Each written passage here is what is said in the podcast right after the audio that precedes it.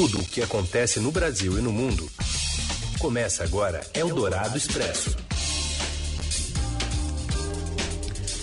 Olá, tudo bem? Bem-vindo, bem-vinda. Começamos aqui uma edição novinha em Folha do Eldorado Expresso, atualizando para você as notícias mais importantes na hora do seu almoço. E primeiro a gente fala com você pelo rádio no FM 107,3 da Eldorado e já já acabando o programa vira podcast em parceria com o Estadão. Eu sou a Carolina Ercolim, falo aqui de São Paulo. Raíssen Abac, direto de Mogi. E esses são os destaques desta quarta, dia 29 de abril. Depois de dizer e daí sobre as mortes pelo coronavírus, Jair Bolsonaro alega que o governo fez o que podia e afirma: não vão botar no meu colo essa conta. Ministro Alexandre de Moraes, do Supremo Tribunal Federal, suspende a nomeação de Alexandre Ramagem para a direção da Polícia Federal. E ainda o ministro da Educação, investigado por racismo contra chineses, e a ficção do Oscar, se adaptando à realidade da pandemia. Você ouve Eldorado Expresso. A gente abre falando um pouquinho sobre o presidente Bolsonaro, que disse hoje que o governo federal fez tudo o que é possível ser feito para conter a crise causada pela pandemia do coronavírus. E ainda falou que não pode ser responsabilizado pelas mais de 5 mil mortes do país. As medidas restritivas estão a cargo dos governadores e prefeitos. Tá? A empresa tem que perguntar para o Dória por que, que tá, mais gente está perdendo a vida em São Paulo. Perguntar para ele, que tomou todas as medidas restritivas que ele achava que devia tomar. Presidente, mas se você não defendia medidas então, restritivas menores... Então não adianta a imprensa querer botar na minha conta essas questões que não cabe a mim. As medidas, as medidas de isolamento, de isolamento para conter a pandemia de coronavírus, cada um na sua casa, né, tem dessas coisas.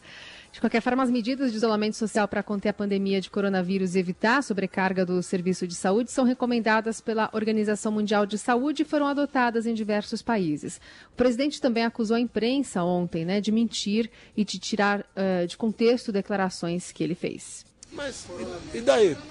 Lamento. Quer que faça o quê? Eu sou Messias, mas não faço milagre. E após ser informado que as TVs estavam gravando a declaração, Bolsonaro lamentou as mortes e disse ontem que se solidarizava com as pessoas que perderam familiares por conta da doença. Que lamenta a situação que nós atravessamos com o vírus. Nos solidarizamos com as famílias que perderam seus entes queridos, né, que a grande parte eram pessoas idosas. Okay? Mas é a vida. Amanhã vou eu. Tá? Logicamente que a gente quer, se um dia morrer, ter uma morte digna, né? E deixar uma boa história para trás. O que eu mais quero, na graça de Deus, entregar um Brasil muito melhor do que eu recebi para quem vier me suceder. É isso que eu quero, mano. Deus está conosco. Eldorado Expresso. E outro problema aí para o presidente Bolsonaro, além da negação aí que ele tem feito em relação a medidas de isolamento social, agora o ministro do Supremo Tribunal Federal, Alexandre de Moraes, suspende a nomeação do novo diretor-geral da Polícia Federal. Acompanhe com o Paulo Roberto Neto. Boa tarde, Heisen. Boa tarde, Carolina. O ministro Alexandre de Moraes, do STF, suspendeu a nomeação do ex-diretor da ABIN, Alexandre Ramagem, para a chefia da Polícia Federal. Segundo o ministro, aspas, apresenta-se viável a ocorrência de desvio de finalidade, aspas, no decreto que nomeia Ramagem para a direção-geral da PF. A posse estava marcada para as três da tarde de hoje em Brasília. A decisão é liminar, cabe recurso e atende pedido do PDT, que foi ao Supremo após as revelações do ex-ministro Sérgio Moro sobre interferência de Bolsonaro na Polícia Federal para obter relatórios sigilosos de investigações. O ministro Alexandre de Moraes deixou um recado em sua decisão, pontuando que a Polícia Federal não é, abre aspas, órgão de inteligência da Presidência da República, fecha aspas. Moro e Bolsonaro, vale lembrar, são investigados na corte em inquérito que está nas mãos do decano, ministro Celso de Mello, que apura as acusações do ex-ministro contra o presidente. Eldorado Expresso. E a gente também traz para vocês informações lá do Supremo Tribunal Federal porque Celso de Mello abre agora um inquérito contra o ministro da Educação, Abraham Weintraub, por racismo. O Carlos Gustavo Zucchi, do BR Político, aqui do Estadão, traz informações para gente. Olá, Raíssen. Olá, Carol. Depois de autorizar a abertura de inquérito contra Jair Bolsonaro, o ministro Celso de Mello abriu uma investigação contra mais um membro do governo, o ministro da Educação Abraham Weintraub. Ele será alvo de um inquérito pelo suposto crime de racismo. Como informamos no BR Político, Weintraub se juntou ao coro bolsonarista que atacava a China em redes sociais por causa da pandemia de coronavírus. Ele usou o personagem Cebolinha da Turma da Mônica, famoso por trocar os R's pelos L's, para ironizar o jeito de falar dos chineses e especular que a China poderia se beneficiar da crise do Covid-19, que já matou mais de 200 mil pessoas pelo mundo. A postagem foi apagada depois que a China reagiu aos ataques por meio de sua embaixada no Brasil. O inquérito, aberto por Celso de Mello, não correrá sob segredo de justiça. O ministro argumentou que a prática estatal, inclusive quando efetivada pelo Poder Judiciário, tem que ocorrer em regime de plena visibilidade. Celso de Mello também deixou claro que Weintraub figura como investigado ou réu no inquérito. Assim, ele não poderá alegar a condição de testemunha ou vítima para escolher a data, o local ou a forma de ser inquirido. A Polícia Federal tem 90 dias para realizar as diligências. Eldorado Expresso. E o presidente Jair Bolsonaro aumentou a lista de serviços essenciais, incluindo mecânicos e startups que poderiam funcionar aí mesmo na quarentena, embora isso seja uma questão estadual e municipal. Acompanhe com Diago Faria. Olá, Carol. Olá, Heisen. Um decreto publicado hoje pelo presidente Jair Bolsonaro ampliou a lista de serviços essenciais, aqueles que podem funcionar durante a pandemia do novo coronavírus. A lista incluiu serviços relacionados à alimentação, atendimento bancário, mecânica automotiva, transporte e armazenamento de cargas e até atividades exercidas por empresas e startups. A maior parte desses serviços já estavam liberados a funcionar em alguns estados, mesmo durante a pandemia.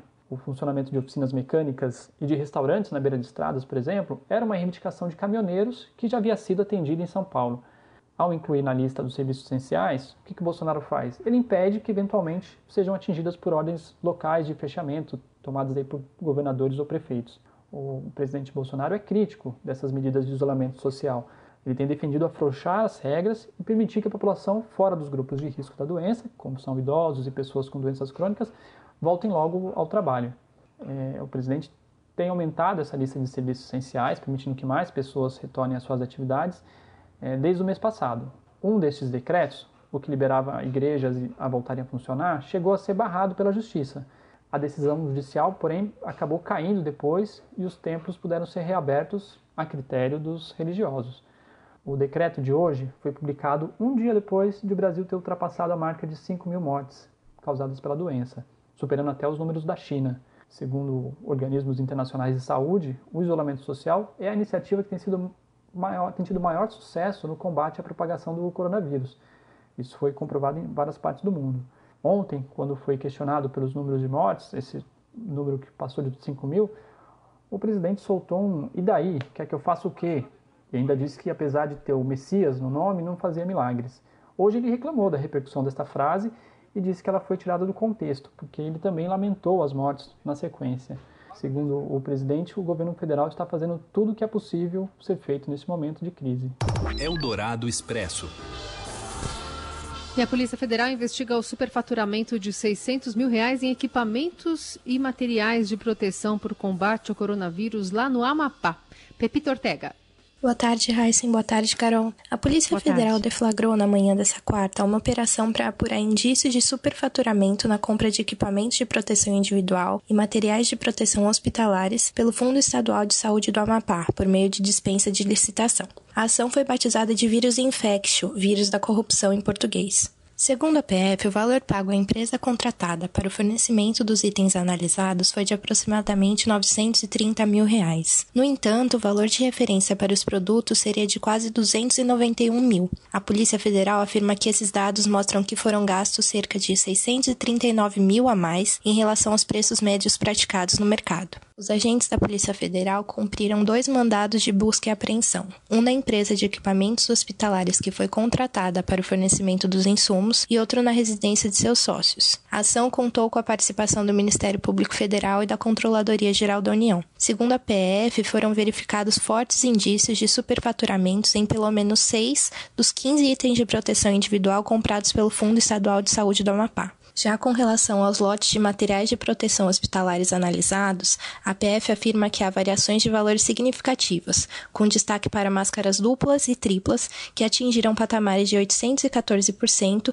e 535% de sobrepeso, respectivamente. Esta é a segunda operação que a Polícia Federal faz sobre o desvio de recursos relacionados à Covid-19. Na última quinta, foi desencadeada a Operação Alquimia para apurar indícios de irregularidades na compra de livros pela Prefeitura de Aroeiras, no interior da Paraíba, com recursos do Fundo Nacional de Saúde. Eldorado Expresso. O presidente Jair Bolsonaro evitou criticar a declaração de Donald Trump sobre a possibilidade de haver restrições de voos do Brasil para os Estados Unidos. Presidente americano disse ontem que o Brasil tem um surto de coronavírus, surto sério nas palavras dele, e que o avanço da pandemia no país tem sido diferente do registrado nos outros países da região. Trump questionou o governador da Flórida, Ron DeSantis, se ele deseja suspender a chegada de voos do Brasil para ajudar na contenção da pandemia de coronavírus. Brazil has pretty outbreak, as you know. Uh, uh, they also went a different way than other countries in South America. If you look at the chart, you'll see what happened. Bom, ele disse que o Brasil está passando por um surto sério e foi para um caminho diferente dos outros países da América do Sul. Se você olhar os gráficos, verá que o que está acontecendo, infelizmente, nós estamos acompanhando isso com atenção, disse Trump, que ainda declarou que planeja exigir que pessoas que chegam aos Estados Unidos, especialmente eh, do Brasil e de países da América Latina, sejam testadas para coronavírus antes de embarcar. Atualmente há nove voos semanais partindo do Brasil aos Estados Unidos, em três rotas ainda em operação, segundo informações da Embaixada Americana. Ainda nos Estados Unidos, mas na corrida mundial por uma vacina contra o novo coronavírus, o laboratório que está na frente fica na Universidade de Oxford. Na semana passada, o Instituto começou a fase 1 de um teste clínico que envolve 1.100 pessoas. No próximo mês começará o teste crucial, que é a fase 2, também da fase 3, que envolverá outras 5 mil. Isso pode representar uma resposta mais rápida do que se previa, com doses ficando prontas para uso já a partir de setembro. Seu dinheiro em ação. Os destaques da Bolsa, com Vitor Aguiar. Tudo bem, Vitor? Boa tarde. Oi, Carol, tudo bem? Tudo bom, Raíssen? Boa tarde, ouvintes. Tudo bem Oi, com todo mundo? Tudo, tudo certo. Estou um pouquinho mais animada em relação a esse dólar que deixou ali aquela proximidade né, com seis reais hoje. Ah, sim, sim, né? Desde ontem, ontem a gente já tinha falado, né, que o dólar ele tinha passado por um alívio bem forte e hoje ele uhum. continua em queda, né? A gente vê que nesse momento, início de tarde, 1h15 da tarde, a moeda americana está caindo 1,64% no nível dos R$ 5,42, né? Então, como você mesma disse, uh, né, a gente tinha visto ali no fim da semana passada o dólar ali já mais perto de 5,70 e dando indícios aí que poderia até eventualmente buscar os R$ reais, mas pelo menos ontem e hoje ele deu sim alguns passos para trás, já está aí perto de 5,40. Claro que 5,40 não é exatamente né, aquela cotação dos sonhos de todo mundo, mas ainda assim a gente está aí se afastando e conseguindo um alívio importante em relação às máximas. O Ibovespa também tem uma sessão mais tranquila, viu? A gente vê que a bolsa ela está subindo de novo, terceira alta consecutiva, vai avançando 1,6% nesse início de tarde e já aparece nos 82.611 pontos. E, Vitor, tem alguma influência positiva vindo de fora? Tem influências positivas vindo de fora sim, viu, Raíssa? A gente vê que lá fora, né, as bolsas americanas também estão subindo aí mais de 1%, as bolsas da Europa fecharam em alta também. Por que é que a gente tem isso? É, na verdade, tem dois fatores de influência primeiro deles, agora às três da tarde, o Banco Central dos Estados Unidos, o Federal Reserve, ele vai divulgar a sua decisão de política monetária e todo mundo está de olho para ver o que, que o Fed vai falar em termos aí de projeções econômicas a respeito aí da possível recuperação dos Estados Unidos, né, depois que essa fase mais aguda do coronavírus passar. Mas mais importante que isso, todo mundo está esperando anúncios aí de pacotes de estímulo, de novas medidas para injetar recursos na economia dos Estados Unidos. Então, tem essa expectativa positiva. Além disso, a gente vê que os investidores lá fora eles também estão repercutindo algumas notícias quanto a uma empresa farmacêutica lá dos Estados Unidos que pode estar aí começando a desenvolver algum medicamento que seja eficaz no tratamento ao coronavírus. Claro que isso tudo ainda em fase muito de testes, mas de qualquer maneira, né, essa sinalização ela serve para trazer algum alívio às bolsas e ao mercado de câmbio, o que ajuda a gente aqui no Brasil. Muito bem, e seguimos acompanhando então essa movimentação lá no seudinheiro.com. Obrigada, Vitor. Eu que agradeço, gente. Um abraço, até amanhã. Você ouve Eldorado Expresso. Prefeitura de São Paulo pode bloquear grandes ruas e avenidas como forma de conter a redução do isolamento social e impedir o avanço do novo coronavírus. A informação foi dada pelo secretário municipal de Mobilidade e Transportes, Edson Caran, durante entrevista à Rádio Eldorado. Ele diz que a ideia está sendo estudada em conjunto com órgãos de trânsito e a Guarda Civil Metropolitana e pode ser definida na semana que vem. De imediato eu pensei logo nos principais corredores, que é para evitar que a população realmente saia das zonas mais afastadas para vir para o centro da cidade. Mas não é só a isso que se restringe. Então, tem uma série de fatores aí que precisam ser analisados. Então, com certeza, teria, tem que ser em áreas de grande impacto. Por enquanto estão ocorrendo os chamados bloqueios educativos, nos quais os motoristas recebem panfletos e são orientados sobre a importância do isolamento social para impedir que o aumento dos casos da Covid-19 causem um colapso nos hospitais. Edson Caran também disse que as empresas de ônibus estão operando com 53% da frota para atender a uma demanda de passageiros que está 30% em relação à capacidade anterior da pandemia. Nos coletivos, segundo ele, a recomendação é de uso de máscaras, além de álcool gel e do reforço da higienização dos veículos. E o secretário ressaltou que a Prefeitura paulistana intermediou um acordo entre patrões e empregados e descartou a possibilidade de um aumento da tarifa diante das perdas das empresas. Isso com um acordo assinado é de que nenhum funcionário será demitido e aqueles funcionários que, pelo motivo da frota ter sido reduzida, não estiverem trabalhando, estarem em casa recebendo metade do seu salário. É cedo para falar sobre aumento de, de valor da passagem? Não, nem se cogita isso. Edson Caran ainda disse que o rodízio, né, que restringe a circulação de veículos em São Paulo, continuará suspenso enquanto durar a quarentena. Ainda falando da capital paulista, o prefeito Bruno Covas disse que o Diário Oficial desta quinta-feira será publicado com um decreto que também torna obrigatório o uso da máscara de proteção nos transportes públicos da capital. Isso a partir do dia 4 de maio. Segundo Covas, a questão humanitária, já adotada como prática comum em muitos países e que a gente precisa começar a utilizar para enfrentar o coronavírus. Ele que eh, fez essa menção numa entrevista coletiva nesta quarta-feira. Lembrando que a taxa de isolamento no estado de São Paulo, na terça, ficou em 48%, que é o mesmo índice né, que se repete na capital. E na avaliação do governador João Dória, este número é um número que não é bom e é um alerta. Eldorado Expresso.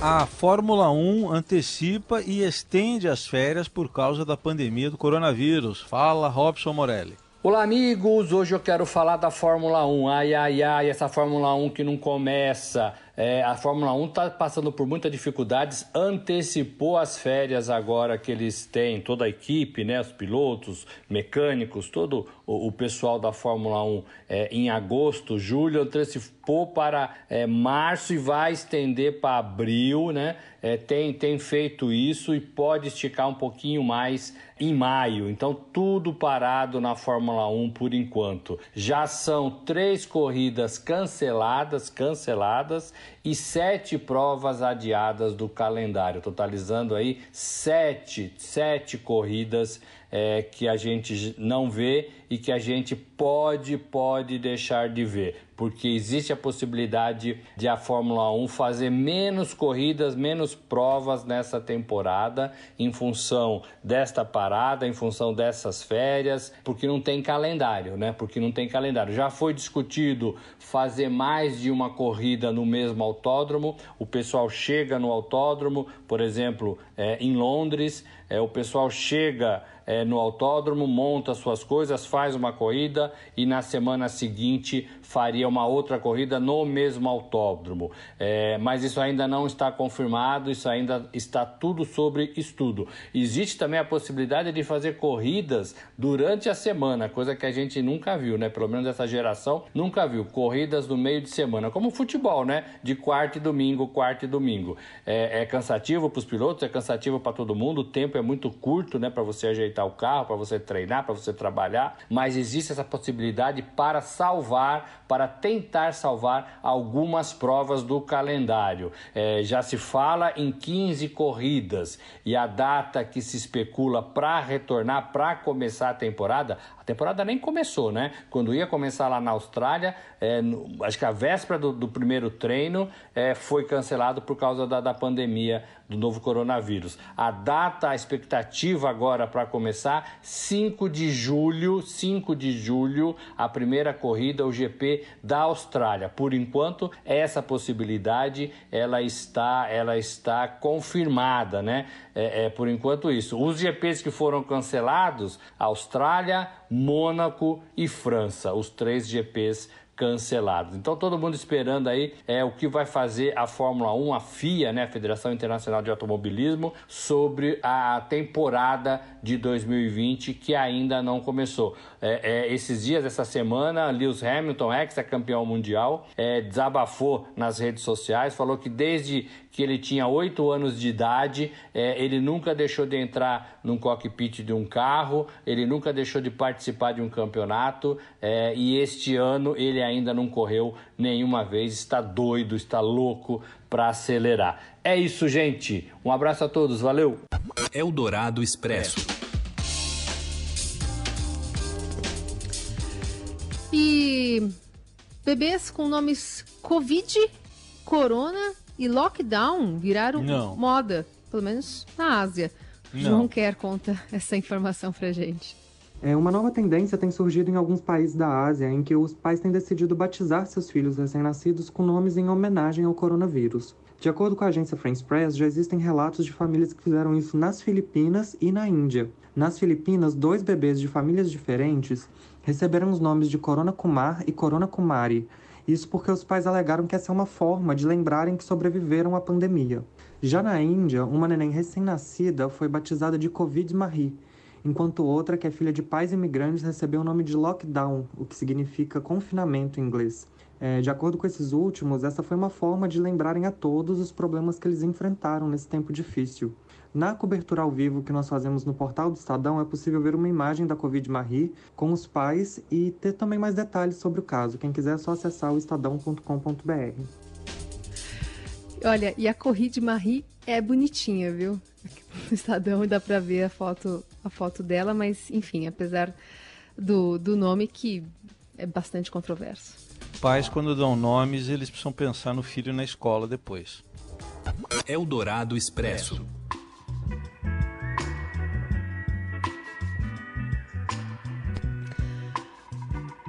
Bom, é, a gente tem o lançamento agora, nesse final de semana, de um documentário chamado Explicando o Coronavírus, que foi feito pela Netflix e parceria com a Vox Media. Logo no comecinho do documentário, aparece o presidente da República, Jair Bolsonaro, e falando, né, na verdade, que o novo coronavírus é uma fantasia. E ele não aparece só. Aparece ao lado de presidentes que minimizaram também a pandemia, como o americano Donald Trump, o iraniano Hassan Rouhani e, além do premier, o britânico Boris Johnson, antes de ficar doente. A manifestação do dia 15 de março, quando o vírus tinha dado as caras por aqui e castigava outros países, também está neste documentário. A minissérie documental, lançada no domingo, traz declarações de especialistas em saúde pública, epidemiologistas, a participação de Bill Gates e a narração do ator J.K. Simmons. E por falar em streaming, mudanças no Oscar.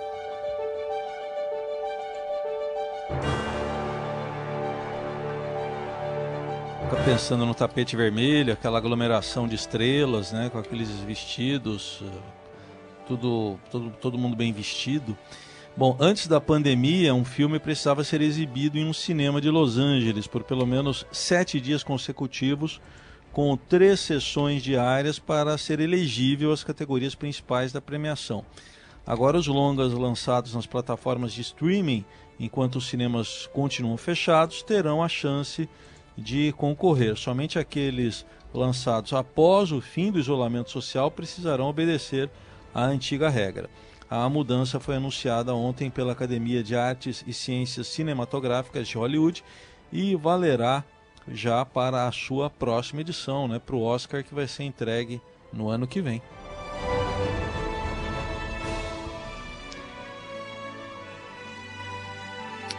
E o Eldorado Expresso fica por aqui. A gente volta amanhã para conversar conosco. É o Eldorado Expresso nas redes sociais. Uma boa quarta. Valeu, gente. Obrigado. Até amanhã.